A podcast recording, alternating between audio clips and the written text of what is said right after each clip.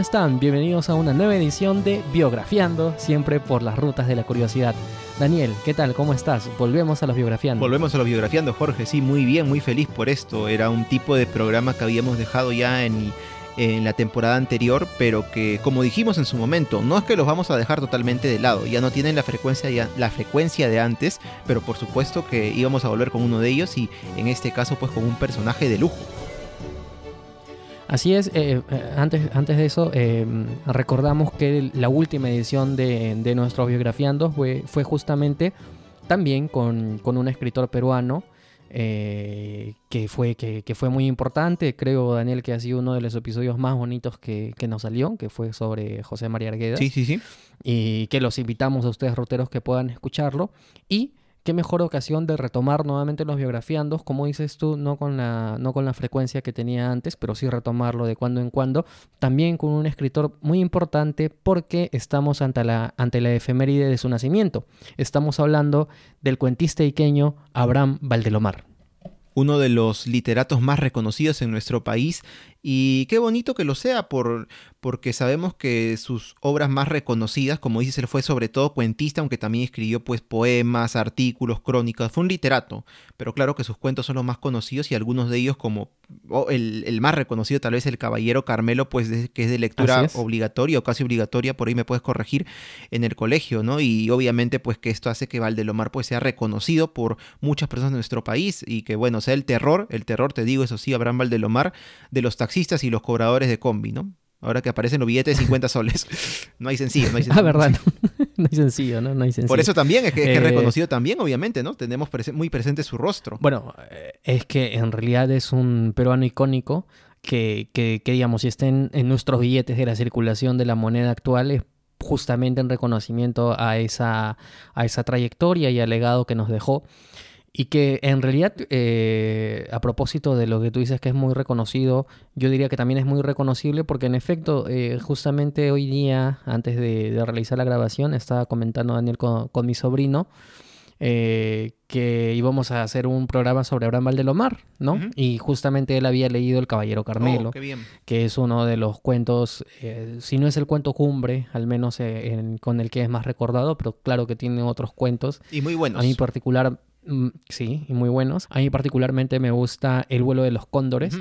Eh, que lo recomiendo mucho, además que son cuentos, son cuentos cortos, eh, es decir, se pueden leer tranquilamente y, a pesar de ser cortos están eh, no sé, tiene una precisión muy buena, la, manera en la que te presenta el paisaje, además que te transmite emociones, se siente esa, esa, melancolía siempre de la infancia, y además que la infancia, como en tantos otros escritores, que ya lo hemos comentado aquí también, la infancia va a ser de importancia capital justamente para su obra, porque durante, no toda su obra, pero sí parte de su obra se va a centrar justamente en, en los episodios que vivió su infancia en Pisco. Pero bueno, ¿qué te parece Daniel si, si entramos de lleno con el, con el nacimiento de Abraham Valdelomar?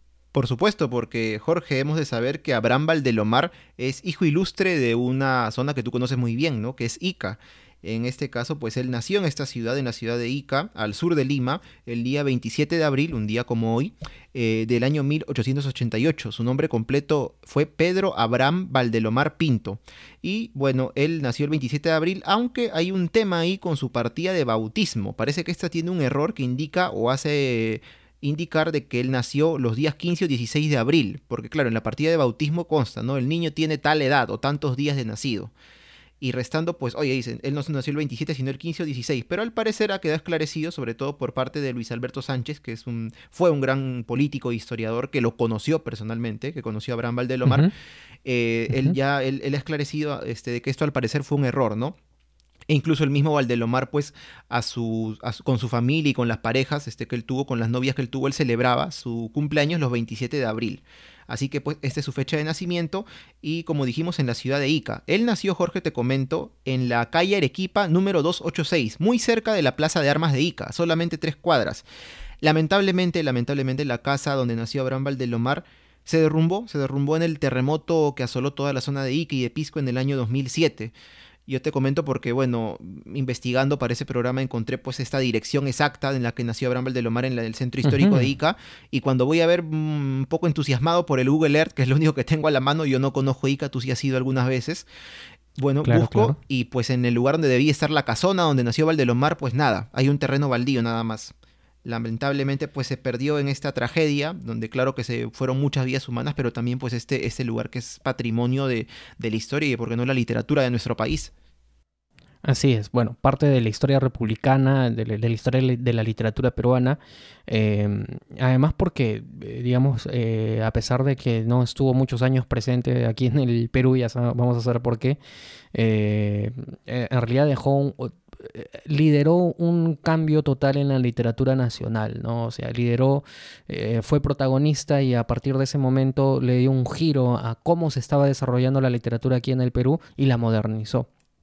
Así que bueno, qué pena de que, de que la casa donde vivió los primeros años Abraham Valdelomar ya no esté más. Eh, quizás en el futuro pueda realizarse algo, se pueda realizar una gestión, una especie de, no sé si de museo de sitio, al menos un lugar en donde pueda ser, em, donde exista, no sé, que se cambie la, calle por su nombre, ¿no? que existe una pequeña plaza con su nombre, yo creo que son cosas importantes que se pueden realizar. Pero bueno, eh, en realidad si bien nació en Ica, porque él fue iqueño, em, eh, quizás eh, lo que va a nutrir más su, literatura posterior y donde va a vivir hechos muy importantes es justamente en Pisco, porque él a los cuatro años de edad se muda a Pisco con toda su familia. Bueno, era una familia... Numerosa. Eh, numerosa. Sí, sí, sí. Porque él era el sexto de ocho hermanos, me parece. De seis, sí, siete, ocho hermanos más o menos, sí. Sí, y el punto es que, bueno, su papá consigue un trabajo en las aduanas, en Pisco, se mudan a Pisco, eh, y bueno, ahí vive prácticamente toda su infancia, estudia, estudia ahí toda la primaria eh, y, le estudia y me parece que termina la primaria incluso en Chincha. Sí, así es. Bueno, para dar un poco de contexto, solo mencionar el nombre de los familiares cercanos de Abraham Valdelomar. Su padre se llamó Anfiloquio Valdelomar Fajardo, Qué buen nombre, ¿no? Bonito nombre, bonito nombre. sí, y su madre, bueno, María Pinto Bardales. Y entre sus hermanos, que no he encontrado, te diré el orden exacto de mayor a menor, ¿no? Pero están Anfiloquio, como su padre, Roberto, que es mencionado en el Caballero Carmelo, Jesús, la pequeña, que también es mencionada en el Caballero Carmelo, y también eh, Héctor, María, Rosa y Lidia. Bueno, estos datos los hemos sacado de una página de internet eh, que se llama jenny.com con G de genealogía, donde están pues muchos datos, este, entre ellos la fecha de nacimiento del padre de Abraham Valdelomar y, y también este, los nombres de sus hermanos. Pero claro, Jorge, como mencionas, este, en 1892, cuando Abraham tenía más o menos cuatro años, es que la familia se muda a Pisco por el nuevo empleo del padre. Es allí donde él inicia los estudios de primaria, los culmina en Chincha. Pero pues este, tengo entendido que donde él vivía no es exactamente en la zona de Pisco como se le llama Pisco Pueblo, ¿no? Sino un poco más pegado al mar en la zona de San Andrés, que actualmente es un distrito, en aquel entonces era una aldea de pescadores que está literalmente pegada al mar. Y acá quería, hacer hincapié en lo que mencionaste hace un momento de cómo marcó la infancia de Abraham Valdelomar el haber vivido en este lugar y sobre todo el mar, que está presente, en, no en todos, claro que no, pero en muchos de sus cuentos, ¿no? Que tienen ese, ese matiz autobiográfico, ¿no? De melancolía que, que mencionas. Porque mira, mira Jorge, nosotros vivimos en Lima, ¿no es cierto? Y al igual que Lima, hay muchas ciudades grandes en nuestro país que son, llamémosle, costeras. Trujillo, Chiclayo, Piura, Ica. Pero tengamos en cuenta que al igual que Lima o los distritos de Lima donde vivimos, no estamos junto al mar. O sea, el mar está un poco alejado de nuestras casas. A diferencia de lo que vivió Valdelomar. Valdelomar tenía el mar a menos de, una cuadra de su casa, dos cuadras de su casa. Vivía literalmente pegado al mar. O sea, es una infancia que seguramente, y más en aquellos años, te marca pues para toda la vida, ¿no? O sea, el tener esta, esta tremenda presencia que siempre lo es el mar prácticamente mm, durante todo el día y durante todas las horas y todos los años este, en el que transcurre este periodo importante de la vida que es tu niñez que siempre termina marcándote. Claro, eh, además de que si bien es cierto que, que, digamos que sus cuentos representan muy bien la vida que tiene Abraham Valdelomar, creo yo que en este aspecto de cómo fue su infancia y cómo marca el mar y cómo marca también un poco em, la, la, personalidad de sus propios familiares está muy bien representada en el poema Tristitia, ¿no? Que es también uno de mis favoritos eh, en cuanto al, poemario de, de, Abraham Valdelomar. Y que además, Daniel, eh, no lo dijimos al principio del programa, pero les vamos adelantando de que el día de hoy vamos a contar con dos sorpresas.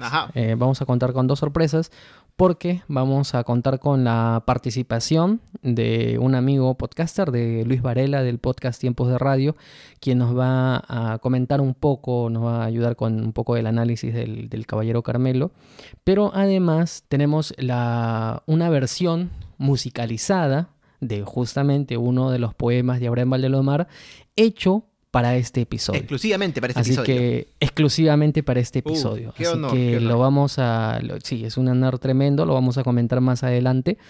Pero bueno, eh, se dice en realidad que, que Abraham Valdelomar incluso cuando estuvo en Chincha y terminó sus estudios primarios, eh, probablemente incluso trabajó en una panadería. No está, no es, no es que está de todo, del todo claro, pero bueno, al menos, eh, al menos se menciona que puede ser posible. Esto puede ser eh, leído en la, en la, biografía que le dedica eh, la Universidad eh, Mayor de San Marcos a Abraham Valdelomar. Lo que sí es cierto es que años posteriores él se va a matricular en el colegio Nuestra Señora de Guadalupe en Lima, claro, el famoso, donde va a estudiar la secundaria. El famoso colegio Guadalupe, que está en la avenida Alfonso Ugarte, claro, en el año 1900 es que él viaja a Lima para finalmente estudiar aquí y pues aquí empieza como que involucrarse un poco en este mundo, ¿no? De la literatura, de la cultura, porque siendo alumno todavía del colegio, eh, funda, eh, siendo estudiante como dije, junto con un compañero llamado Manuel Bedoya, una revista llamada La Idea Guadalupana. Mira, yo al menos de mis épocas de colegio no recuerdo que nadie, ni un compañero, ni yo hayamos tenido esta idea de fundar una revista, seguramente sobre temas de literatura, ¿no? O, o afines. Pero bueno, este, con eso nos damos cuenta más o menos cómo se iba despertando pues el interés de Abraham por todos estos temas relacionados a la literatura, como dijimos, y, y, aspectos afines, hasta que finalmente concluye sus estudios en el año 1904 y un poco después consigue un trabajo, una chamba como archivero en la Inspección Municipal de Educación de Chincha, donde está tres meses, ¿no? Termina de estudiar y bueno, empieza a trabajar ahora acá, ¿no? Como muchos jóvenes, o sea, como mencionaste, ¿no? Trabajó de repente en una panadería, siendo más chico, luego ya sale del, del colegio, en este caso, y hace un trabajo de repente un poquito más como que de oficina, ¿no?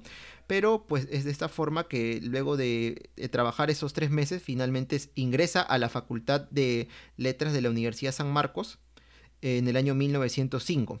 Bueno, eh, lo curioso, Daniel, es de que siempre en esta biografía que le hace la Universidad Mayor de San Marcos a Abraham Valdelomar, se señala pues de que, de que, de que las papeletas que Abraham Valdelomar firmaba variaba, variaba su edad siempre. Ah. Eh, inexplicablemente, ¿no? Eh, es que te, comento así, te comento así rápido que yo lo he visto hasta en, las, en mis tías abuelas, viendo sus partidas de nacimiento, todo. Así que recontra común en Claro, eh, pero, pero de todas maneras este, tiene que tener una explicación, ¿no? Aparentemente la explicación que vendría, que vendría a suceder aquí es que él quería mantener su, su calidad de estudiante para poder gozar de una credencial para sus actividades políticas.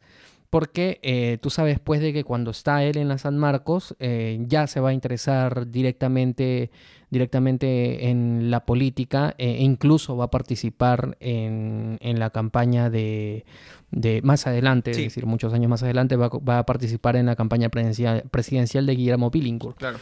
Pero bueno, antes de eso, eh, en realidad, bueno, él, él inicia, cierto, sus, estudios en la Facultad de Letras de la Universidad San Marcos, pero al año siguiente ya va a ingresar a, trabajar como dibujante, ¿no? En revistas como eh, Monos y Monadas, ¿no? O El Fray, Cabezón. Así escrito con, con, K y con B grande, ¿no? K, B son, así.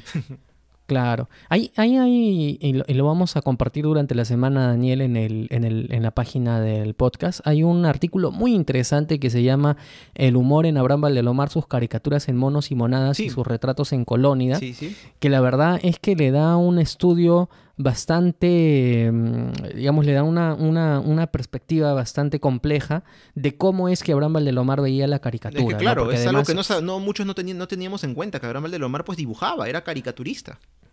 Claro, e, e, y, en realidad el primer acercamiento que él tiene con la prensa es justamente a partir de la caricatura, ¿no? Pero además era una caricatura eh, de una manera distinta, ¿no? Porque, bueno, más o menos el artículo cuenta de que hasta, hasta la fecha en la que Abraham Valdelomar empezó a, hacer caricatura, la caricatura en el Perú referido a temas políticos, pues era una caricatura mucho más...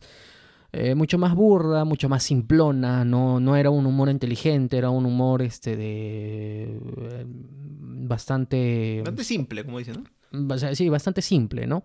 Pero justamente eh, Valdelomar hace el intento de que con sus caricaturas darle, una, darle algo distinto a, la, a cómo se presentan estos personajes.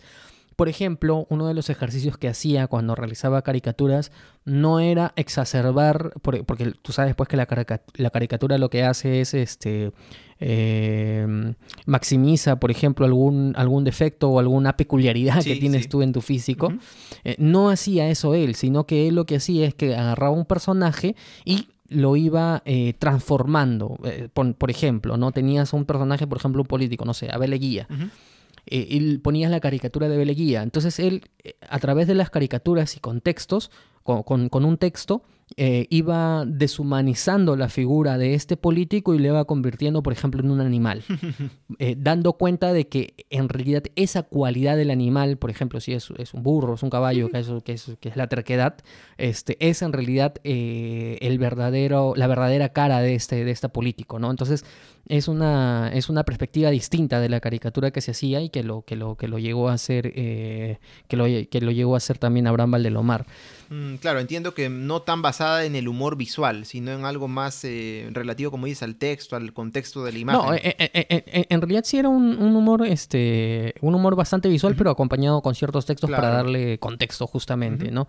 Pero, o sea, es, interesante. Incluso hay por ahí una, algunas cositas que, ustedes van a poder ver y también un par de dibujos que él hizo ya para Colónida muchos años después cuando funda esta, esta revista que ya vamos a conversar después. Así es, y bueno, es justamente por ese trabajo como dibujante, pues como caricaturista en diversas revistas que Abraham Valdelomar pues deja los estudios en la Universidad San Marcos, eh, y, pero ya en el año 1906, aparte pues de, dedicarse a este tipo de arte, también empieza a publicar sus primeros poemas. Esta información, este, como has mencionado Jorge, tú que tienes tu fuente, ¿no? que es esta biografía de Abraham Valdelomar, eh, bueno, yo también he encontrado una tesis en este caso llamada La Crónica Parlamentaria de Abraham Valdelomar de Carlos Bracamonte Ruiz de la Universidad San Marcos, donde hay una cronología muy interesante de la, de la vida pues del, del gran literato iqueño.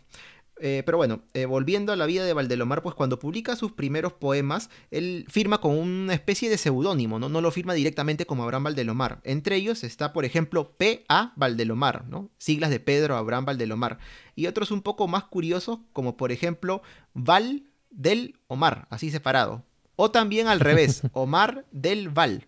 Ahora me recuerdo un poco esto a, a Lelutier, ¿no? Este, que en paz descanse Marcos Munzo, que ha fallecido hace poco, ¿no? Este, cuando mencionaba pues al profesor de Johann Sebastian Mastropiero, ¿no? Wolfgang Gangwolf. por ahí va, por ahí va, ¿no?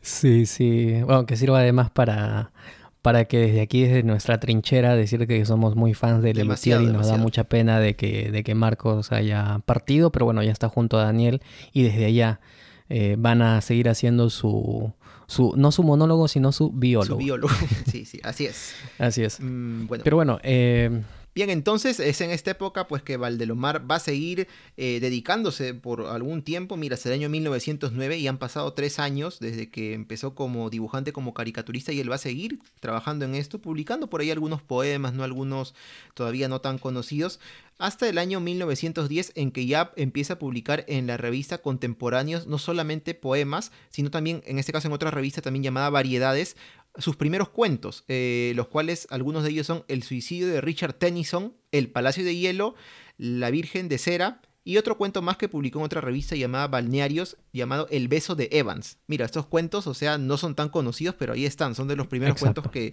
que, publicó pues Abraham Valdelomar. Ahí está la tarea entonces para buscarlos. Y leerlos, obviamente, ¿no?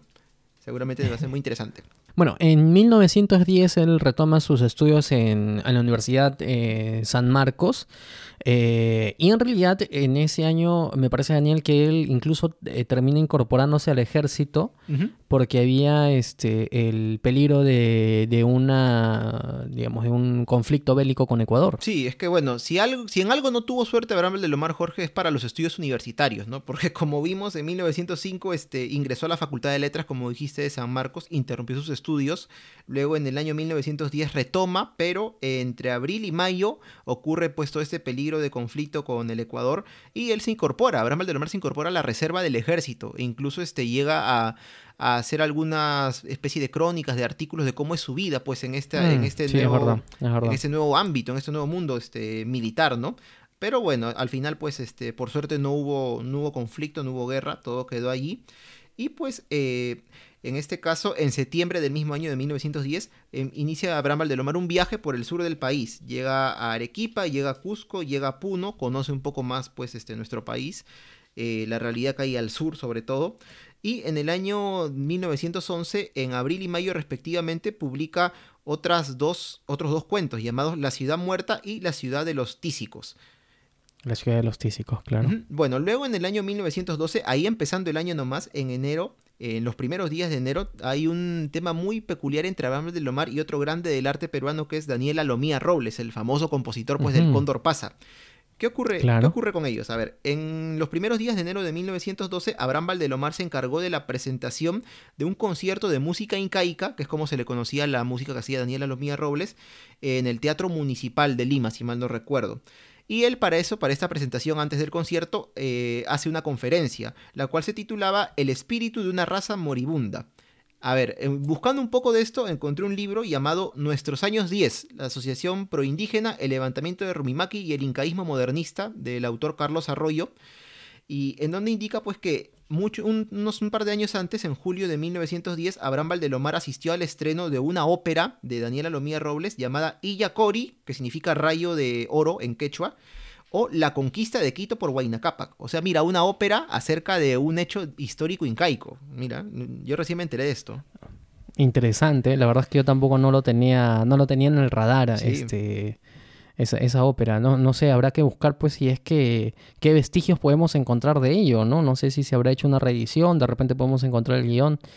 La verdad que, que, interesante. Sí, bueno, y es a partir de acá pues que a Abraham Valdelomar pues le gustó mucho esta, esta puesta en escena de Daniela Lomía Robles y se terminan haciendo pues amigos. Y es por eso que finalmente ya eh, un tiempo después, en enero de 1912, eh, Valdelomar se encarga de la presentación de este concierto de Alomía Robles. Y en su conferencia, primero, eh, según he leído, como que trata de, de hacerse una pregunta de por qué, dice él, ¿Por qué ningún dolor en el mundo es comparable al que palpita en la música incaica? Y si cambiamos esta palabra, Jorge, incaica por andina, en el biografiando de José María Arguedas, no sé si recuerdas que comentamos de que justamente como la música andina, la música de la sierra de nuestro país, transmite pues esa melancolía, a veces ese dolor, ¿no? Este, estos cantos, los guainos, ¿no? Y mira, justamente lo encontramos aquí en esta, en esta conferencia que dio pues Valdelomar, mira, en el año 1912, ¿hace cuánto tiempo? Justamente pues al parecer él se dio cuenta de esto que claro que no queremos equipararnos a Valdelomar, ¿no? Pero que también pues hemos notado, ¿no? no, porque no, no somos las primeras personas que nos hemos cuestionado este hecho. Exactamente, eh, y, estamos mucho de ser sociólogos para, para poder abarcar todo lo que, lo que implica Es solo una percepción de dos personas que eh, escucharon sin, música. Sin embargo, claro, sin embargo, esta percepción es palpable, ¿no? Esta percepción es palpable de cómo, cómo es de que, de que la música andina es capaz, pues, de de transportarnos a un estado de ánimo. E, es decir, la música en general eh, tiene esa capacidad como, como expresión artística que es, ¿no? Pero es muy reconocible y como eh, la música andina en general tiene ese, ese sentimiento de, tristeza, de nostalgia, de vocación. Eh, y, además que ha sido, además, mm, que, que, es el producto, creo yo, además del, del sedimento de muchas interpretaciones y muchas vivencias que ha tenido el Ande peruano, entiéndase, todas las personas que viven ahí a lo largo de siglos. No, porque la colonia que se vivió en su momento fue una colonia muy difícil. Sí, sí, sí. Eh, lo que pasa es que muchas veces, o más bien dicho, en su momento, eh, el hombre andino no era visto como protagonista de la historia. ¿no? O sea, va a tener que llegar escritores como José María Arguedas que voltea la mirada y pone al hombre andino como protagonista de su historia, porque hasta antes de eso todo se veía desde una tercera persona, de manera muy impersonal. Entonces, no se exploraba en, en, los propios sentimientos, en las propias vivencias, en la propia dignidad del, del hombre delante. Sí, es verdad. E incluso, este, incluso es verdad, incluso el mismo Valdelomar, o sea, ha escrito algunos cuentos este, ambientados en, la época de los incas y todo, aunque aún así, aún así me parece que esos cuentos no logran, eh, no logran tener ese, este, en el hombre, en el hombre del Ande ese, protagonismo que tuvo de repente con el, el, tungsteno en César Vallejo o ya con José María Arguedas, ¿no? Más que nada era una ambientación que hacía Valdelomar en aquella época, ¿no? En la época prehispánica, en los Andes del Perú, pero bueno, este, de todas maneras... Claro, era, es, es, es, eh, sí, es distinto porque, claro, es una, es una evocación Em, de, historia prehispánica, ¿no? Eh, y lo que hacía, pues, este, José María Arguedas era indigenismo. Sí. Indigenismo, este, además, em, contemporáneo, es decir, con las personas que vivían en ese entonces, ¿no? Entonces, claro, no, no, no, no es, no, eh, cada uno va por su, va por su propio lado, pero de todas maneras hay que tener en cuenta de que en aquel entonces, en los años que estamos hablando, porque él ya para entonces también inicia su colaboración con el diario La Prensa, eh, que era un diario de la, de, de, la capital, en realidad pues Lima era una Lima muy cerrada, ¿no? Era una Lima muy aristocrática, una Lima muy conservadora, una Lima muy de élite. Eh, y, lo curioso es de que Abraham Valdelomar, eh, obviamente no es limeño, Abraham Valdelomar es un provinciano, que a pesar de esas circunstancias se hace un espacio aquí en Lima, pero se hace un espacio a partir de su, de su, de su propio talento. ¿No? Porque es primero el talento a través de la caricatura y luego a partir de las crónicas que él va a empezar a realizar y, a partir de algunas eh, novelas cortas o cuentos. Este, eh, entonces, eh, eso es lo curioso con él, ¿no? Es decir, él se va a hacer su propio espacio, la prensa va a ser protagonista principal durante toda su vida y lo que le va a permitir hacerse ese espacio y vaya espacio que se hizo, porque años más tarde se va a convertir en el señor protagonista de toda Lima. Pero bueno, em, para, para, ir culminando ya el primer bloque, hay que decir de que en 1912, como lo adelantamos más temprano, participó en la campaña presidencial de Guillermo Billinghurst. El, popular pan grande, ¿no? Así es.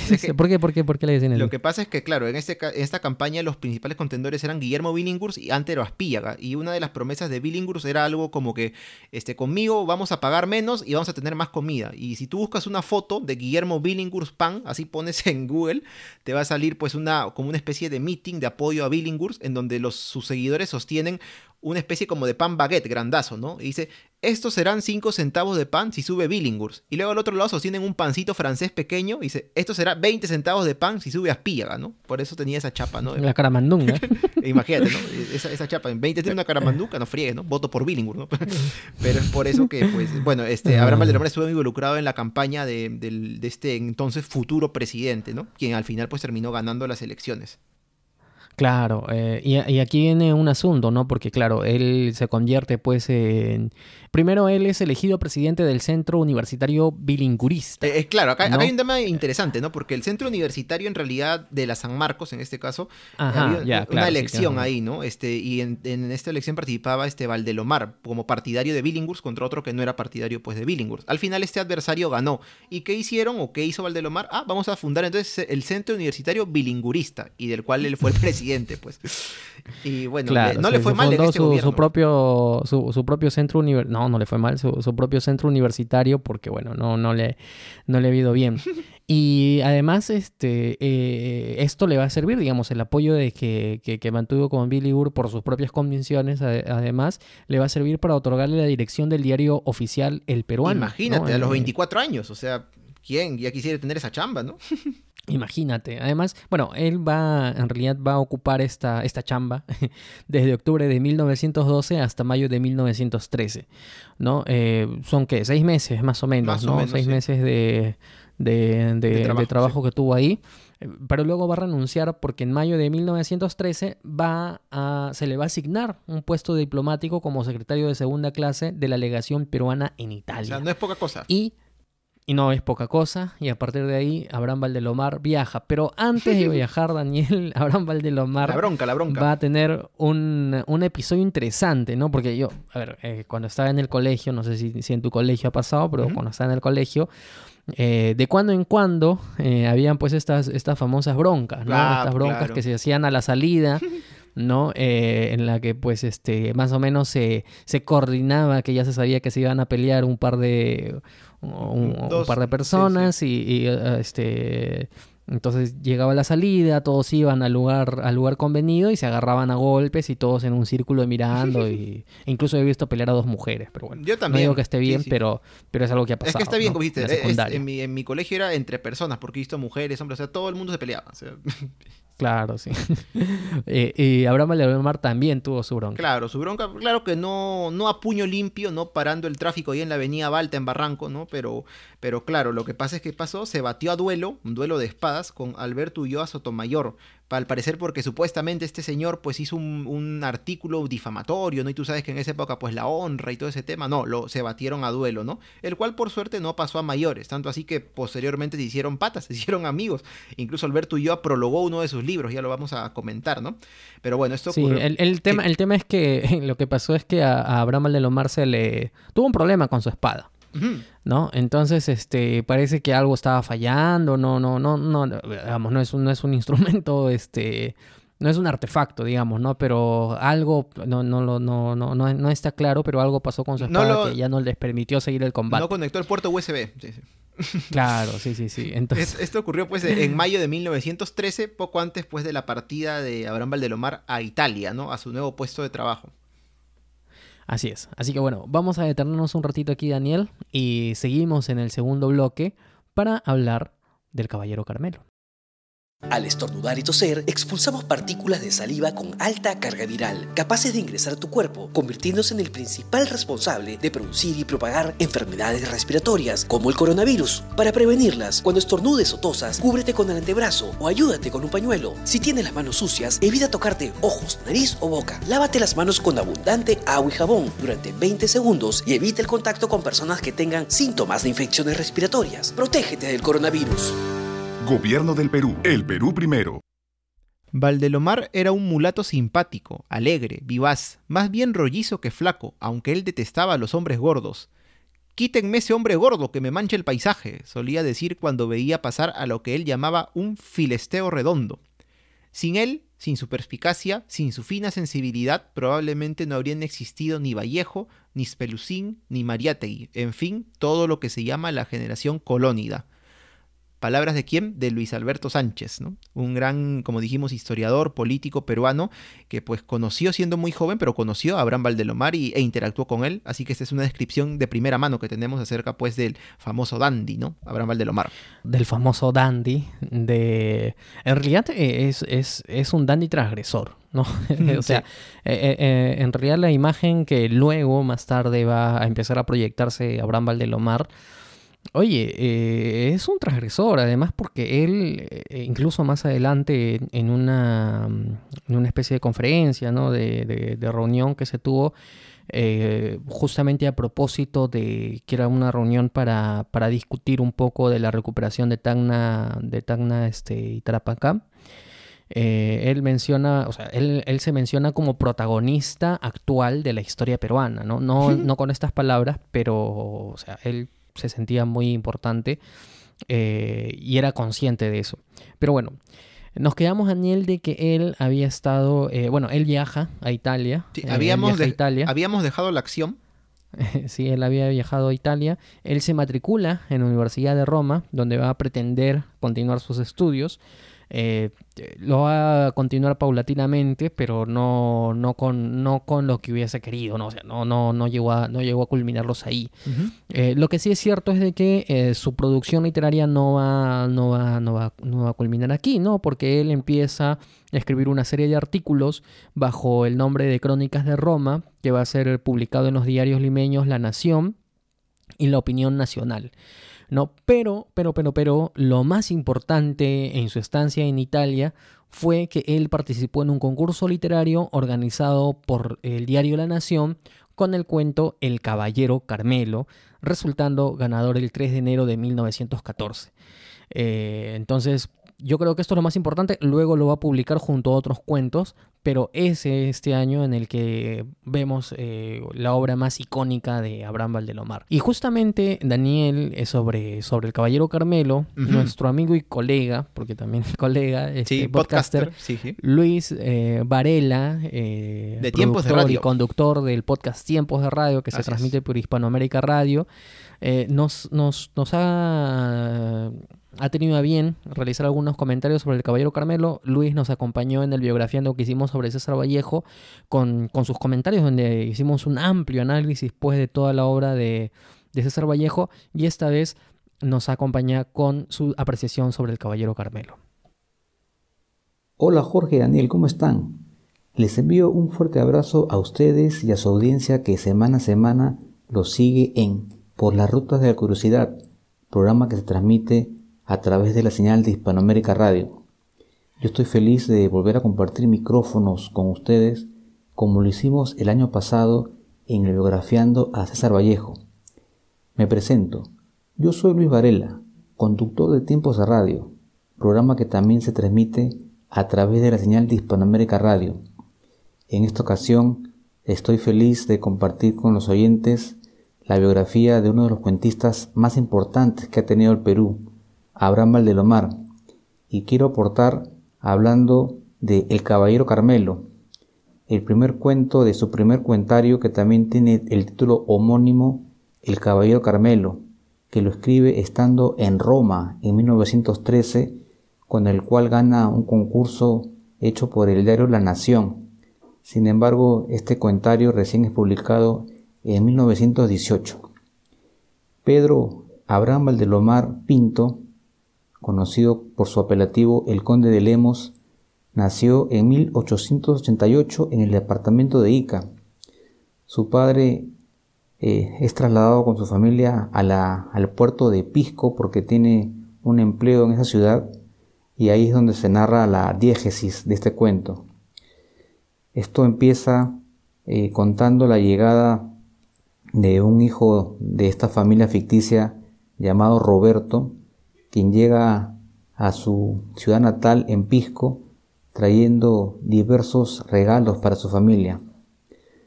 Quesos frescos, chancacas de almendras, nueces y maní, frijol colado, que es un dulce típico de la región, entre otros, y a su padre le trae un gallo a quien ponen de nombre el caballero Carmelo. Este gallo es criado en la familia y es un gallo muy querido por los menores hijos. Después de tres años, al padre lo convencen las amistades de que llevase a su gallo a competir contra uno de los mejores gallos de, de estas contiendas llamado el ajiseco. Los hijos se oponen porque ya consideraban de que el caballero Carmelo estaba muy viejo para poder competir, pero el padre a las finales es convencido de llevar al gallo y lo lleva para que contienda contra el ajiseco y las apuestas estaban todas a favor del ajiseco y en contra del caballero Carmelo. Se elevaban a 100 soles de la época las apuestas. El caballero Carmelo era un gallo que había tenido también un pasado en las peleas de gallos y tenía por estirpe no picotear al adversario, solamente utilizaba sus navajas y sus patas, lo cual no hacía el ajiseco que embestía con brusquedad y con aletazos. Esto hace que el caballero Carmelo tenga una grave herida en su pata y comenzase a sangrar. Y luego cae, pero aún no había enterrado el pico, lo cual los jueces eh, no le dieron todavía el triunfo al Ajiseco, quien ya se estaba vanagloriando de, de su posible victoria y se paseaba por todo el ruedo. En un momento dado, el caballero Carmelo se pone de pie y hace su embestida final y llega a herir mortalmente al ajiseco quien cae y entierra el pico. Una vez que el caballero Carmelo se cerciora de que su contendiente ha enterrado el pico, recién se deja caer, lo cual también constituye un triunfo pírrico. Tuvieron que llevarse al caballero Carmelo mal herido y en el trayecto hacia la casa comenzaban a rociarle aguardiente en sus heridas. Estuvo así el caballero Carmelo dos días, padeciendo y agonizando, y cuando los menores hijos llegan de la escuela en la tarde, lo encuentran que ya no quería comer, le daban agua en su pico y algunos granos de granada, pero no quería comer. Ya cuando cae el crepúsculo, se incorpora al cabello Carmelo, contempla la luz rojiza de este crepúsculo, extiende las alas y después lleva su pico hacia su pecho y se deja caer y los mira con una mirada triste. Aquí termina la historia del caballero Carmelo. Fue una situación muy difícil para esta familia y es así que eh, Abraham Valdelomar empieza su cuentario con cuentos entre otros como Los ojos de Judas, un buque, El buque negro, La paraca, Hierba Santa, entre otros. Y es así como he querido colaborar con los seguidores de Por la Ruta de la Curiosidad, un podcast que tuve la eh, feliz coincidencia de, conocer el año pasado y hacerme amigos de ustedes, de, de Jorge de Daniel, y recomiendo que sigan semana a semana. Yo me despido y les envío un fuerte abrazo. El cuento se llama El Caballero Carmelo. En él hago una relación de uno de los incidentes de nuestra vida en Pisco. Como verás, allí hablo de Roberto y de todos. Me dice Enrique que es muy posible que me lleve el premio, pues los trabajos mandados son muy inferiores al mío. Ojalá la suerte me favorezca, que este pequeño triunfo es más tuyo que mío.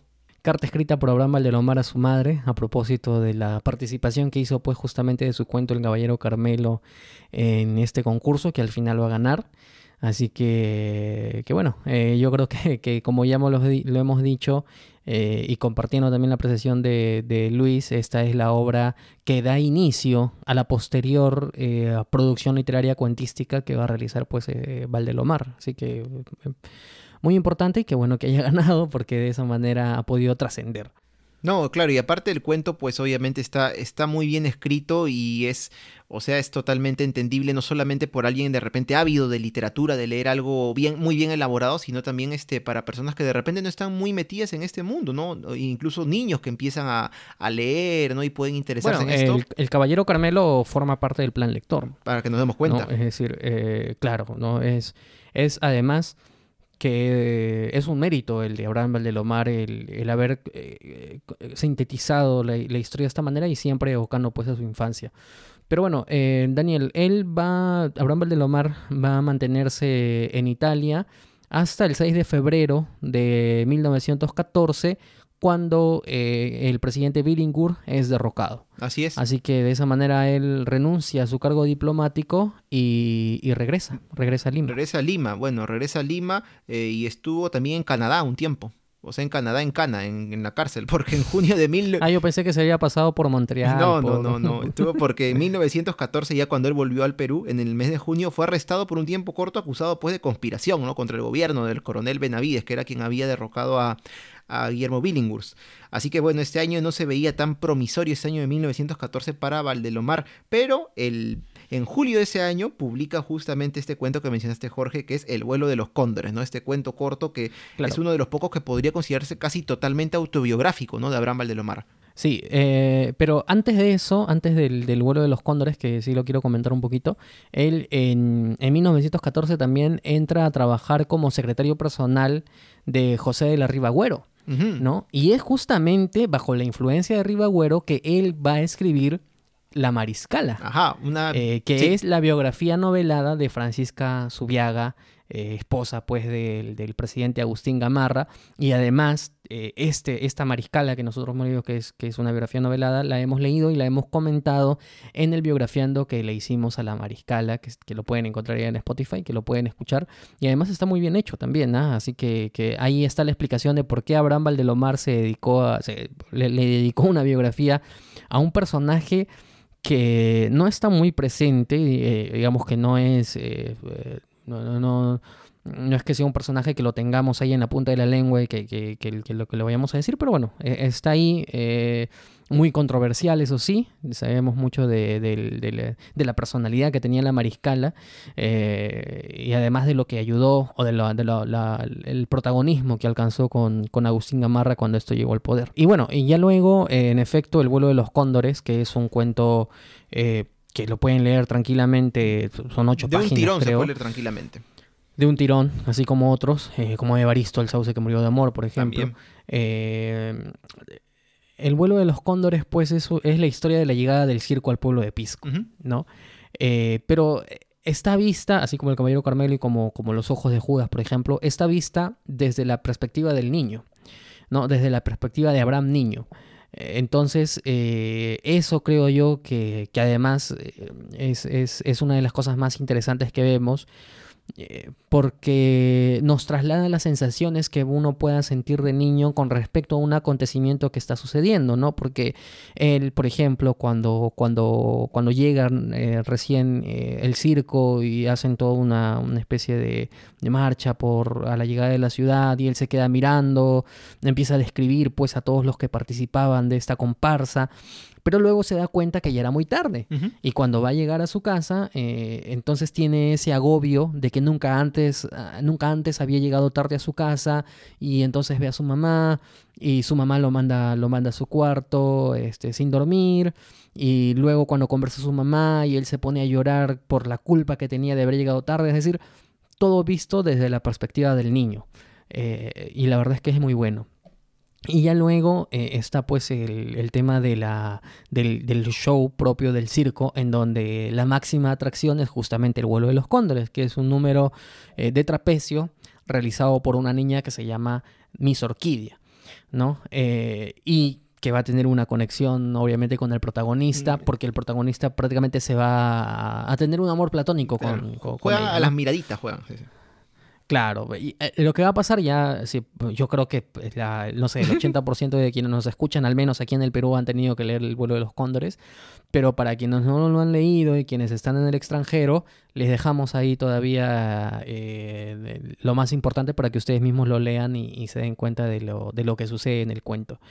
Pero bueno, es, es uno de ellos, porque pues, tiene después va a seguir publicando algunos otros. Claro, ¿no? Jorge, antes de continuar de repente, ya que hemos hablado del vuelo de los cóndores, que narra parte de la infancia de Bramble de Lomar, así como el Caballero Carmelo, y justamente en el Caballero Carmelo él menciona mucho este, este tema de esta zona de Ica llamada el Caucato, ¿no? Incluso uno de los apodos que lo conocían a Abraham Lomar era Sambo Caucato, que uno diría, ¿y dónde quedará eso, no? Porque tú dices, Abraham Lomar vivió en Pisco, en San Andrés, nació en Ica, pero ¿dónde queda el Caucato? Bueno, si vas hacia el sur y te vas por la autopista nueva, la Panamericana Sur, antes de llegar a San Clemente, a la derecha, ahí está el centro, actualmente centro poblado Caucato, ¿no? Cerca de la desembocadura del río Pisco. Este río forma un valle ahí, es el famoso Valle del Caucato del que habla Abraham Valdelomar en El Caballero Carmelo, ¿no? De donde supuestamente era la casta de gallos de, este, de este animal, ¿no? Este gallo, valga la redundancia, que es el Carmelo. Ahí está entonces el dato interesante de dónde estaba Caucato. Así es. Bueno, em, siguiendo pues en la, en la biografía de Abraham Daniel, eh, de Abraham Daniel.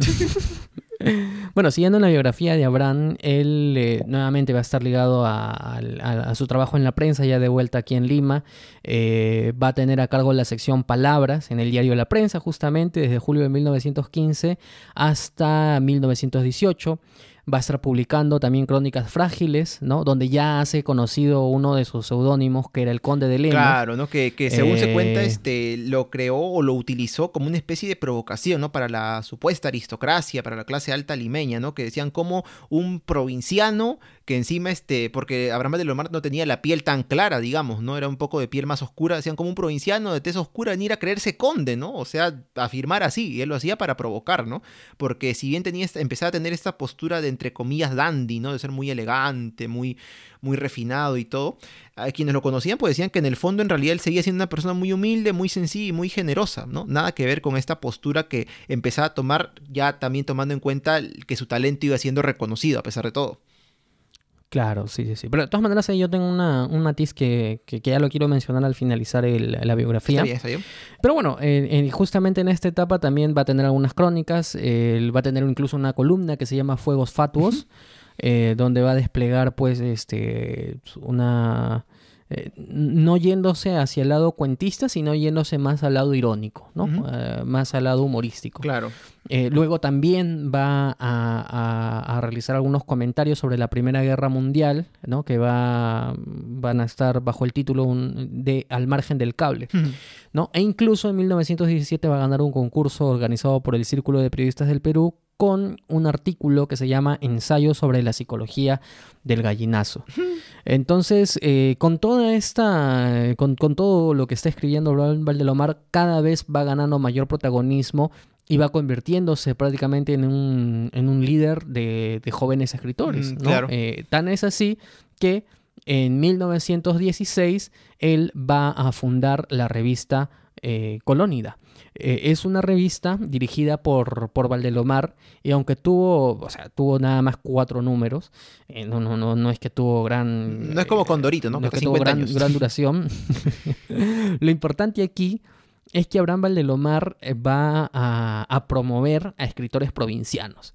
¿no? Eh, que en realidad es eso, es eso quizás el mayor mérito que tiene Colónida, ¿no? Que él va a reunir a escritores que tienen una voz que quizás no sea la voz más importante en Lima, porque a Lima, como ya hemos dicho, era una Lima muy cerrada, pero va a brindar esta oportunidad y va a, tratar, va a traer eh, frescuras a niveles literarios en cuanto a la narrativa que se puede utilizar y a la perspectiva sobre, a una, una perspectiva un poco más provincial o un poco más regionalista, un, un poco menos, eh, menos limeña, ¿no? A través de esta, de esta revista Colonia. Claro, porque es a partir de Colonia que empiezan a formarse otros grupos eh, eh, de literatos, no solo en Lima, como dijiste, sino también en otras zonas, como por ejemplo en el norte del país, ¿no? Y es a partir justamente de Colonia que se crea el Grupo Norte, influenciado pues por, por Colonia, y en este grupo es donde empieza pues a despuntar quién, nada más y nada menos que César Vallejo, que se comenta que admiraba mucho a Abraham Valdelomar. Tanto que, mira, Jorge, le invitamos a los ruteros a que busquen en internet eh, una entrevista que fue publicada en el año 1918 en el diario La Reforma de Trujillo, en la que Abraham Valdelomar, en el que César Vallejo entrevista a Abraham Valdelomar. O sea, transcriben una conversación corta, es cierto que tuvieron, pero está allí, ¿no? O sea, el encuentro de, de dos de los más grandes, y seguro en opinión de muchos, porque no, no estaría en desacuerdo, de los más grandes de la literatura peruana. Imagínate. Claro, pero bueno, no, no solamente va a ser eh, admirado de, por, por César Vallejo, también José Carlos Mariátegui. También, sí. eh, e incluso en, en, su obra cumbre de José Carlos Mariátegui, que es Los siete ensayos de la realidad peruana, le va a dedicar un capítulo exclusivo a Abraham Valdelomar. ¿no? Así que, que, si queremos ver un poco más de él, también podemos visitar la obra de José Carlos Mariátegui, que además le tenía, le tenía muy, bien, muy buena estima a, a Abraham Valdelomar. Así es. Y bueno, en esta época, pues Abraham Valdelomar eh, ya era pues prácticamente una, una, especie de celebridad, ¿no? En la Lima pequeña todavía. Un celebrity. Claro, ¿no? Un influencer. Era.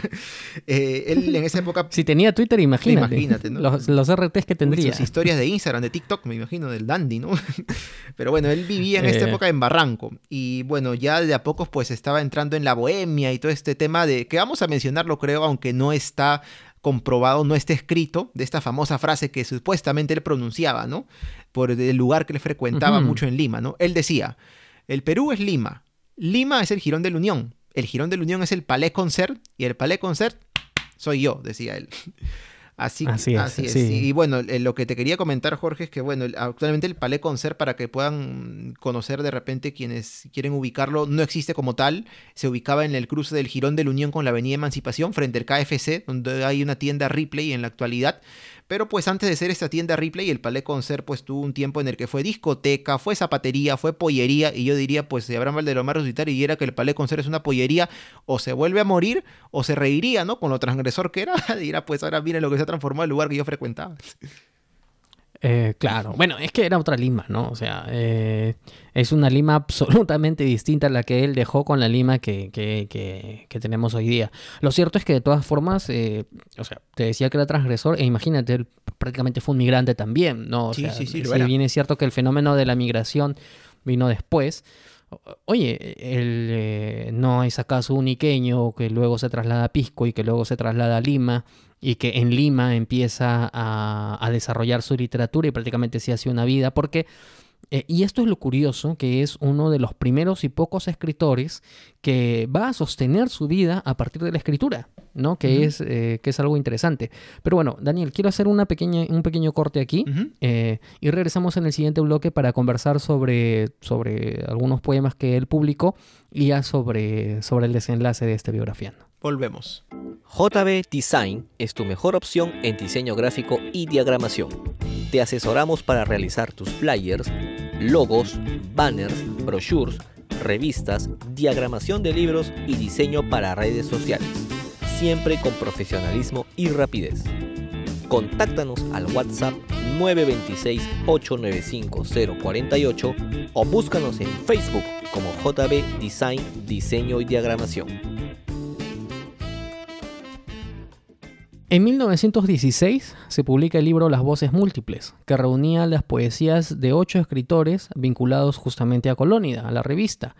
Y entre ellos se va a publicar dos de los poemas más conocidos y más trascendentales de la, de la historia literaria de Valdelomar, que es El hermano ausente en la cena de Pascua y Tristitia.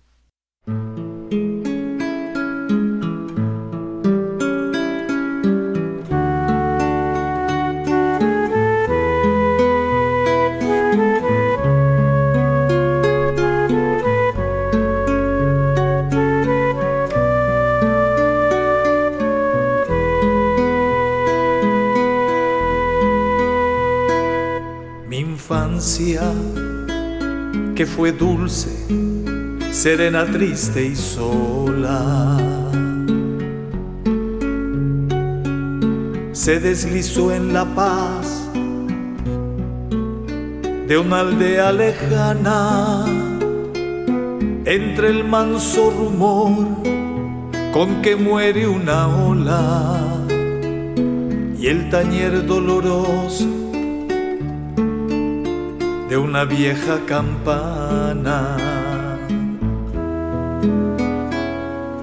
Dábame el mar la nota de su melancolía. El cielo, la serena quietud de su belleza, los besos de mi madre una dulce alegría y la muerte del sol, una vaga tristeza. En la mañana azul, al despertar,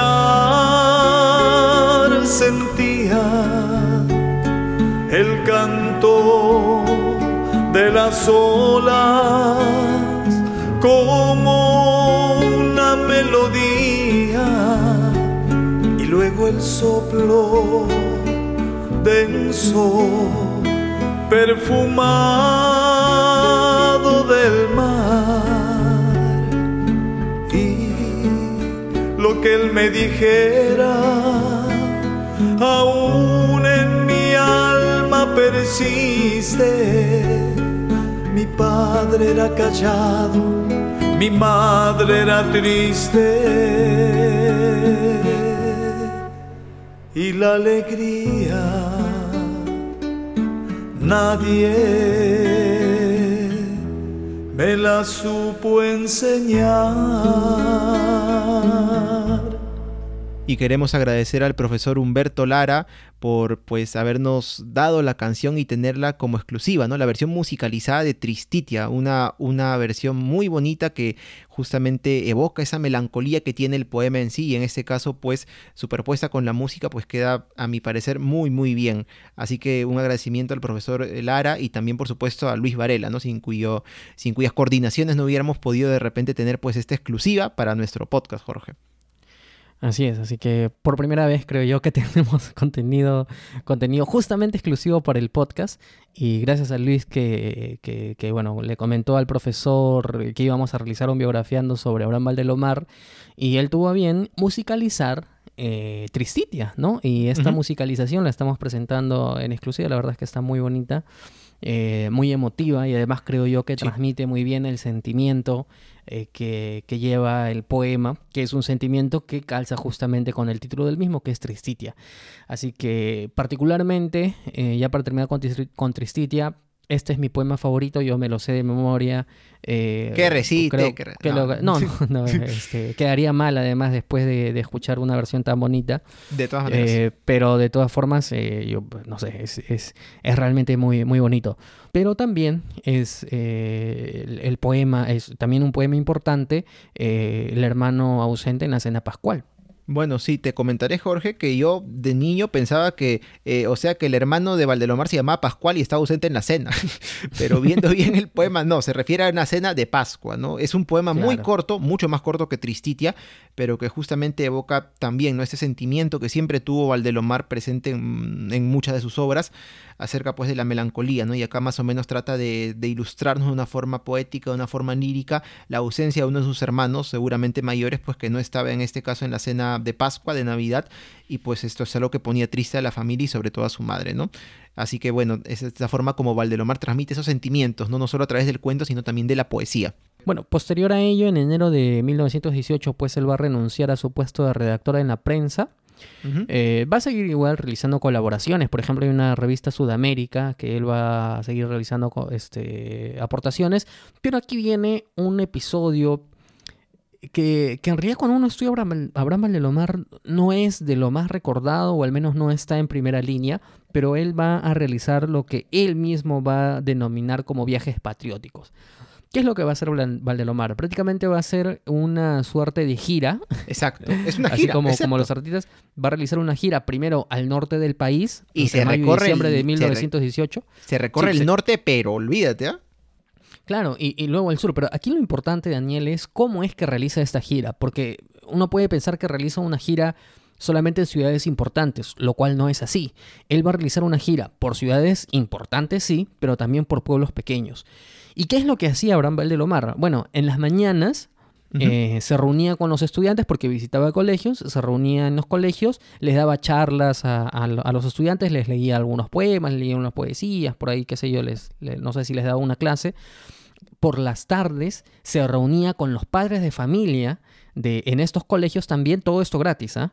mm, eh, tanto con los niños como con los padres de familia, con los obreros también, y, se ponía a conversar con ellos, este, les, también les daba algunas charlas, qué sé yo, y ya en la noche, ya en la noche, este, se dirigía en, en, la propia ciudad a los... Eh, digamos, a, los teatros donde también daba algunas charlas, pero estas sí eran pagadas. Esas eran las conferencias por las que él Esas eran las conferencias. claro, entonces eh, las conferencias que hacía en la noche con la gente que sí podía pagarlo, que pagaba por ir a verlo, que pagaba por ir a conversar con él, que pagaba, más bien dicho, por ir a escucharlo, al final sostenían el viaje por el cual él también daba charlas a, a estudiantes, a obreros y padres de familia. ¿no? Entonces, esto, es, esto es interesante, ¿no? Esto es interesante porque de alguna forma él eh, trata de descentralizar la cultura, trata de descentralizar la literatura a través de, estas, de este viaje patriótico, como él le llama, y además porque también era una confluencia de artistas locales, porque en las conferencias que él daba, las que sí eran pagadas. Lo que pasaba es que era, además de él, participaban pues este, poetas locales por ahí, eh, no sé si cantantes, ¿no? Que de alguna forma trataban de mostrar su arte. Y no sé, a mí me parece que, que estos viajes eh, te brindan una, una perspectiva de que más allá del personaje de Valdelomar que se presentaba en Lima, como una vez más transgresor y el dandy y todo ello, oye, tenía una sensibilidad muy importante por la población. Claro, ¿no? O sea, solamente para ver en el tema del norte las ciudades que visitó, estuvo en Trujillo, estuvo en San Pedro de Ioc, en Pacasmayo, en Cajamarca, en Chepén, la tierra de mi familia, de mi padre, familia paterna, en Guadalupe, en Chiclayo y en Piura. O sea, dime tú, ¿qué escritor actualmente podría hacer esto, no? Dar una, una, una especie de gira dando conferencias y que la gente vaya a verlo, incluso en ciudades pequeñas como las que algunas de las que hemos mencionado. Claro, es algo muy complicado. Eh, es, algo complicado, es algo loable además. Incluso la, la escritora Esther Espinosa menciona pues de que, de que con esto Abraham Valdelomar lo que estaba asumiendo era, un liderazgo cultural. Eh, yo comparto plenamente la opinión que, tiene ella. E incluso él en estos viajes también regresa al propio Pisco, ¿no? Donde es recibido con alegorías, con, con alegría. Claro, en este caso incluso en Piura estuvo un buen tiempo, se quedó de agosto a noviembre viviendo prácticamente en diversas ciudades de Piura, en Piura, en Catacaos y otras más. Luego continúa su gira por el sur del país, se va moyendo Arequipa, Sicuani, Cusco, Apuno, Amoquegua y luego es cuando justamente como dices Jorge, regresa pues ya triunfalmente, no sé si habrá regresado antes, pero sí en este caso triunfalmente, a donde a y a Pisco, ¿no? El hijo predilecto pues seguramente de esta zona volvía al lugar, tanto así que eh, cuando él regresa, que es en julio de 1919, le dicen en Pisco, oiga, este Abraham, ¿por qué no se presenta usted como candidato para diputado regional? De repente la hace. Y él finalmente acepta y es elegido diputado regional pues por la zona de Ica el día 24 de agosto. Pero bueno, aquí lamentablemente pues empieza también el final de la vida de Valdelomar. ¿Por qué? Porque el día 22 de octubre él viaja a Huancayo para luego ir a Ayacucho. Lo que pasa es que en ese entonces pues no existía la carretera Los Libertadores, ¿no? Por la que vas directamente prácticamente de Pisco a Ayacucho. Había que hacer el viaje de Lima a Huancayo, de Huancayo a Ayacucho. La carretera Los Libertadores data del año 90, la época de Fujimori, o sea, cuánto tiempo tuvo que pasar, pero bueno. Eh, Abraham Valdelomar viaja a Huancayo, luego llega a Ayacucho, a la ciudad de Huamanga, el 29 de octubre, y pues inicia el Congreso Regional del Centro, ¿no? Que el, del cual fue elegido secretario para participar de él. Pero ¿qué pasa? El día 1 de noviembre, durante una cena que hubo en el Hotel Bolognesi, que era donde él al parecer se hospedaba, Abraham Valdelomar pues en un momento se excusa, sale a una especie de pasadizo, estaba todo oscuro, al parecer la escalera era muy empinada, era de piedra, Así que él o bien resbala o bien da un paso en falso, pierde el equilibrio y pues desde el segundo piso cae estrepitosamente, eh, una altura más o menos de, de, 4 a 6 metros, o sea, imagínate, y queda pues este, rebota sobre unas piedras espinosas y pues queda mm, con muchas lesiones muy, muy graves. Se rompe la columna vertebral, o sea, ya con eso te digo todo, ¿no? ¿Qué fue lo que pasó? Eh, sí, eh, la verdad es que mm, es un poco penoso porque él va a tener una agonía dolorosa sí, este, em, justamente eh, esto, esto gracias a, los testimonios de dos hermanas que fueron Rosa y Dina Arestegui, que fueron este, sobrinas del dueño de la casa donde se quedó prácticamente agonizando Valdelomar. Ellas lo atendieron y luego dieron el testimonio de lo que veían, ¿no? Veían de que la parte inferior del cuerpo de Valdelomar estaba totalmente paralizada, no podía mover sus piernas ni nada, ni los pies, tenía fiebre muy alta, y que incluso llegaba a tener delirios, ¿no? Decían que él abría los ojos muy grandes y decía, me estoy muriendo. Dios mío, ¿por qué me quieres llevar tan pronto si todavía no he terminado mi trabajo? Tenía 31 años, un poquitín mayor que nosotros, nada más. Bueno, eh, yo tengo 31 años, ¿no? Así que... por meses, por meses. Por meses, sí. el, este, se fue, ¿no? Además, el año pasado, Daniel, se celebró el centenario de su fallecimiento, ¿no? Que justamente él falleció en 1919, el año pasado fue 2019. Se celebraron 100 años de... Se celebraron, que estoy hablando, se recordaron o se rememoraron los 100 años de su de su partida. Así que al final él va a fallecer el 3 de noviembre de 1919 a las 2 y media de la tarde. Su ataúd, Así es. Eh, tú, tú justo lo has mencionado, las complicaciones que era de trasladarse al interior del país, eh, fue cargado, eh, fue cargado en hombros desde Huancayo hasta Ayacucho, ¿no? Y ya después... Bueno, hay, hay, hay diversos testimonios, ¿no? Este, yo he encontrado ese testimonio que dice que 16 cargadores lugareños de la zona lo llevaron de Ayacucho a Huancayo el ataúd, otros que dicen que lo llevaron a lomo de mula, ¿no? Pero igual era una travesía muy difícil, ¿no? Imagínate, Huancayo y Ayacucho prácticamente a pie. Este, pero en efecto, ¿no? Día de Huancayo lo trajeron en tren a eh, Lima. incluso, incluso se menciona de que, claro, en este periplo prácticamente que hace su ataúd de, de, Ayacucho a Huancayo va pasando por muchos pueblos y que por los pueblos por los que va pasando prácticamente le van haciendo homenajes, homenajes. Al final, eh, como es eh, Abraham Valdelomar, va, o sea, la, la, gente del interior del país se va a ver representada en Valdelomar. Y, al final, bueno, después viaja en tren y llega a Lima, a una Lima que tuvo sus claroscuros con él, ¿no? Porque por un lado él era el centro de la atención de Lima, pero por otro lado también era muy criticado y en muchos casos también, eh, eh, no sé, muy odiado, podría decirse, ¿no? Por, Envidiado, por, la manera, por la manera en la que él eh, se presentaba. Así que bueno, al final sus restos fueron inhumados en el cementerio presbítero maestro, donde se encuentra actualmente. Eh, y bueno, desafortunadamente nos deja a los 31 años. Creo yo que todavía él tenía mucho. Tenía para, dar mucho más, obviamente. Eh, sí, sí. Si bien es cierto, a pesar de, su corta existencia, ha dejado mucha obra literaria de por medio, así que eso es importante señalarlo. Pero bueno, eh, desafortunadamente, pues no, no, no estuvo más tiempo, ¿no? Eh, lo que sí es cierto es que incluso se publicaron algunas de sus obras eh, póstumamente. Claro, antes de mencionar de repente y un poco muy rápido lo del tema de las obras póstumas de Valdelomar, Jorge, claro, queríamos este, comentar aquella versión que muchas veces este, se encuentra, ¿no? De que Valdelomar cuando murió cayó sobre un silo, ¿no? Que es un silo, un depósito pues de excrementos, de despojos, cuando no hay un baño o un desagüe, pero bueno, está desmentido y es este, entendido que no fue así, ¿no? Él cayó sobre un montículo de piedras y es ahí donde pues se partió la columna, así que esta versión del silo pues al parecer fue eh, refrendada por algunos detractores, ¿no? Que seguro querían humillarlo de cierta forma, ¿no? Al indicar que había tenido esta muerte un poquito humillante, ¿no? Pero no, no fue así, ¿no? De todas maneras, otra versión indica de que al parecer pues este, y esto sí lo, lo confirman por testimonios, por ejemplo, Luis Alberto Sánchez, de que al parecer una, una versión es que el Abraham Valdelomar pues está un poco al bajar esas escaleras. ¿Por qué? Porque quería ir a buscar morfina para inyectarse, porque es una versión que circula, ¿no? De que él, pues sí, consumía drogas en aquella época. No vamos a juzgar ni decir que está bien ni que está mal, pero es tranquilamente... Eh, eh, podría haber ocurrido, ¿no? Porque en esta época pues toda la bohemia y estas personas pues eran, eran muy proclives pues a consumir ese tipo de sustancias que estaban entre comillas de moda, ¿no? La morfina, el opio, la cocaína que recién empezaba a aparecer, ¿no? Incluso Alfredo González Prada, que es hijo de Manuel González Prada y conoció a Valdelomar, pues lo decía, ¿no? Si bien éramos muy como que entre comillas poseros todos, la verdad es que sí, ¿no? Un buen grupo si bien solamente veía nomás, otro grupo sí, pues consumía drogas y era sí, así. Pero bueno, eh, igual eh, es decisión de cada uno, ¿no? O sea, no, no, no tendríamos por qué entrar a, valorar esas cosas. A juzgar, obviamente. Bueno, y, y, digamos con el tema póstumo, ¿no? Justamente, Jorge, porque uno de, las, de los cuentos que se publicó póstumamente eh, de Abraham Valdelomar es justamente el que, uno de los que a mí más me gusta y que había leído en ocasión para este, para este episodio, el cual es El Hipocampo de Oro, ¿no? Que es un cuento que va más por el tema fantasioso, hasta te diría de terror.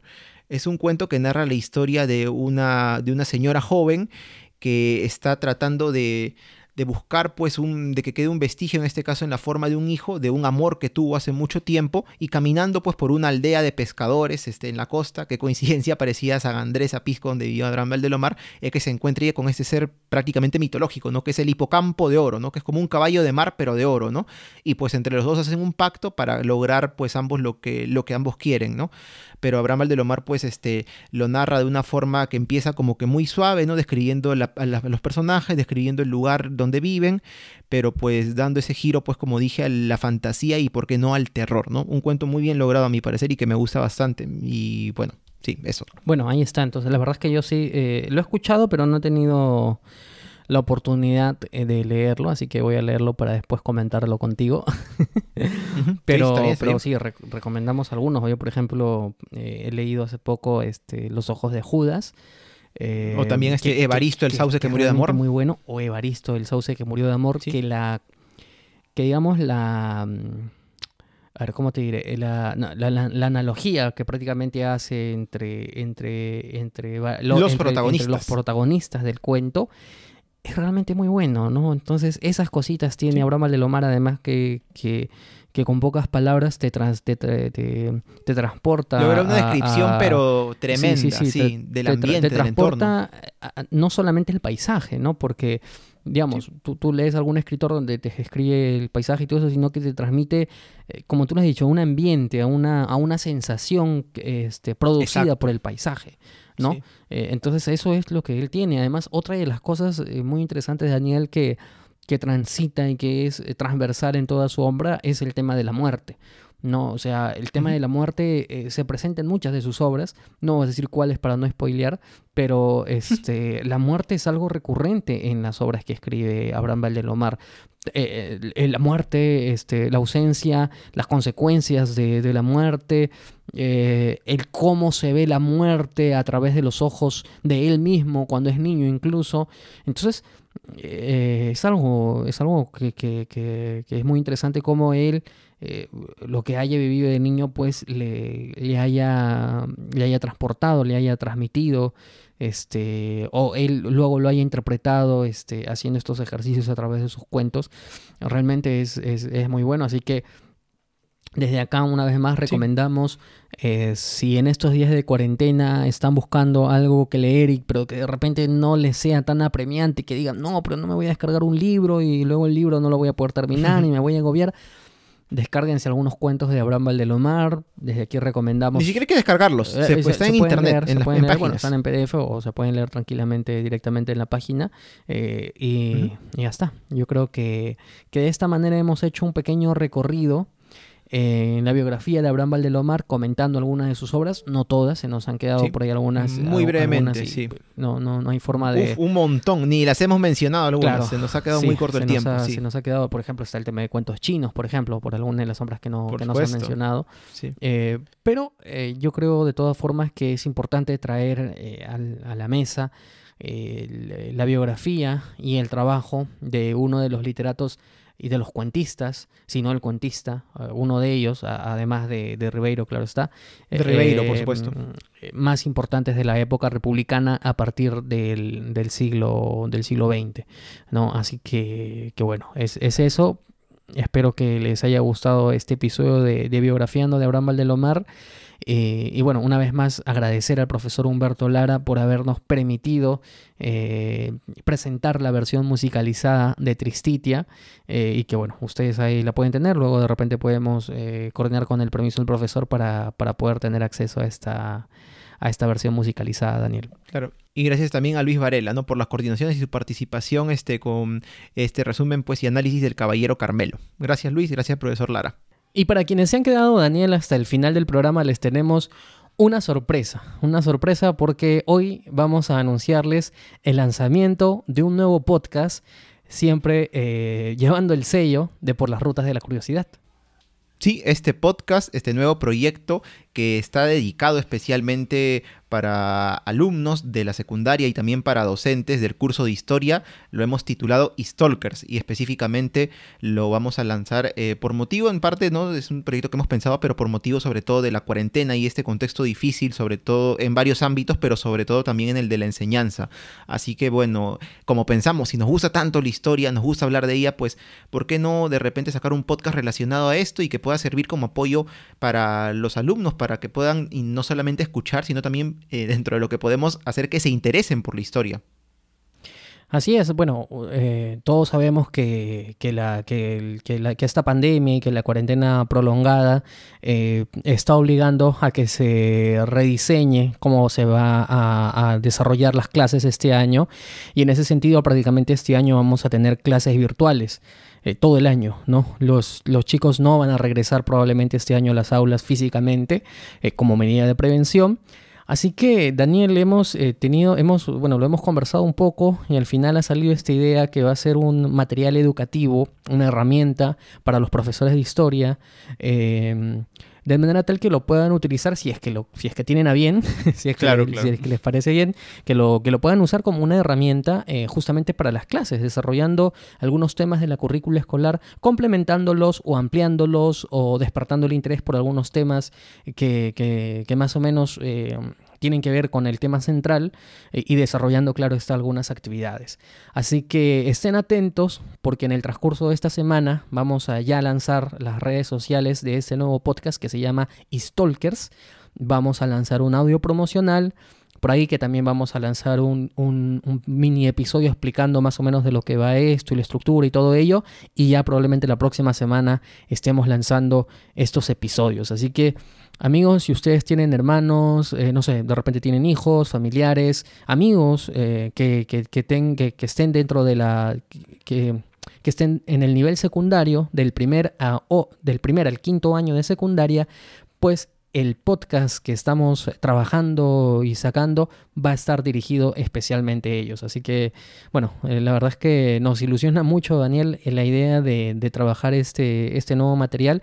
Y bueno, vamos a ver, esperemos que, que, sea del agrado de, de todos porque le estamos metiendo mucho punch. Así es, un humilde proyecto que empezamos con mucho entusiasmo, con mucha alegría de esta pequeña trinchera, este, este podcast, pero que esperamos pues que no solamente les guste, sino que también porque no sea de utilidad para la sociedad en general. Eso es lo que esperamos y estamos empezando con mucha ilusión. Así es. Bueno, antes de terminar, Daniel, o bueno, ya que estamos terminando, eh, teníamos unos saludos pendientes. Sí, los, al saludos, como dicen los dos viejos kiosqueros. Sí, sí. Eh, los al saludos. Porque, bueno, primero un, saludo también a ellos que siempre comparten nuestro, nuestro contenido. Sí, muchas gracias. a Lisa y al, y, al G. La verdad que gracias. Gracias, gracias por, por siempre tenernos presentes. Así es. Y bueno, eh, también queremos mandar un saludo hasta Uruguay porque eh, la Tortulia Podcast, que es, creo yo, el, podcast de divulgación histórica más importante de, Latinoamérica, eh, nos utilizó como fuente en uno de sus episodios, nos ha mandado saludos, por ahí que hemos compartido algunos tweets en Twitter, así que, que desde aquí del de Nima un gran abrazo para ellos. Así es, muchas gracias. Justamente con motivo de su episodio acerca de Plinio el Viejo y la erupción del volcán Vesubio que destruyó Pompeya, pues mencionaron que escucharon nuestro episodio. También por ahí había un tweet indicando que al parecer, pues sin querer queriendo, nos estamos como que adelantando algunos temas que ellos también van a tocar en su momento. Pero bueno, este, igual muchas gracias y qué, qué gran honor, ¿no? Que como dices, un podcast referente de historia, divulgación histórica en Latinoamérica, pues haya tenido bien utilizarnos como fuente y también mandarnos saludos. Así que bueno, un gran saludo para la tortulia y escúchenlos. También están en Spotify y todas las plataformas de audio. Así es, y bueno, Daniel, entonces ya nos estamos encontrando la próxima semana. Yo espero que este episodio en el que conversamos sobre la vida y obra de Abraham Valdelomar haya sido de su agrado. Si es así, no duden en compartirlo, compártanlo para llegar a más personas y ya saben que siempre estamos atentos a las sugerencias o alguna corrección que, debamos realizar. Eh, eh, Daniel, hay que recordarle a quienes nos escuchan dónde pueden escucharnos una vez más. Pueden escuchar este episodio en Hispanoamérica Radio, radio por internet, todos los días miércoles a las 4 de la tarde, hora del Perú. Y también todos los episodios que tenemos relacionados a historia del Perú pueden escucharlos en Bossa Nova Radio. Asimismo, también pueden escuchar este capítulo y todos los de la primera y segunda temporada en las principales plataformas de audio de podcasting como son Spotify, Evox, Apple Podcasts y otras más. Así es, también pueden encontrarnos en nuestras redes sociales. Estamos en Instagram y en Facebook como Por las Rutas de la Curiosidad y estamos también en Twitter como arroba por las rutas 1. También van a poder encontrar en redes sociales ya a Stalkers. Pueden buscarlo así en Facebook y en Twitter como arroba Stalkers con doble S. Eh, como suena y con doble S al final. Y también a nuestras redes sociales propias, Daniel. A ti te encuentran en Twitter encuentran como Daniel Tucto en arroba da transporter guion abajo. ¿Y a ti cómo te encuentran? Buscándote. Yo soy Jorge Juárez y me encuentran buscándome eh, y me encuentran en Twitter como arroba jcoco2515. Muy bien. Así que bueno, eh, un abrazo a todos ustedes. Esperemos que, la cuarentena la estén sobrellevando bien y si por ahí alguien de, quienes nos escuchan está, está desarrollando la enfermedad, pues le enviamos un abrazo virtual, eh, buenas vibras, a cuidarse, a mantener los protocolos adecuados y seguramente que saldremos de esta. Así es, así que bueno, nos estamos escuchando en una próxima edición de Por las Rutas de la Curiosidad y también en Stalkers. Chau. Chau.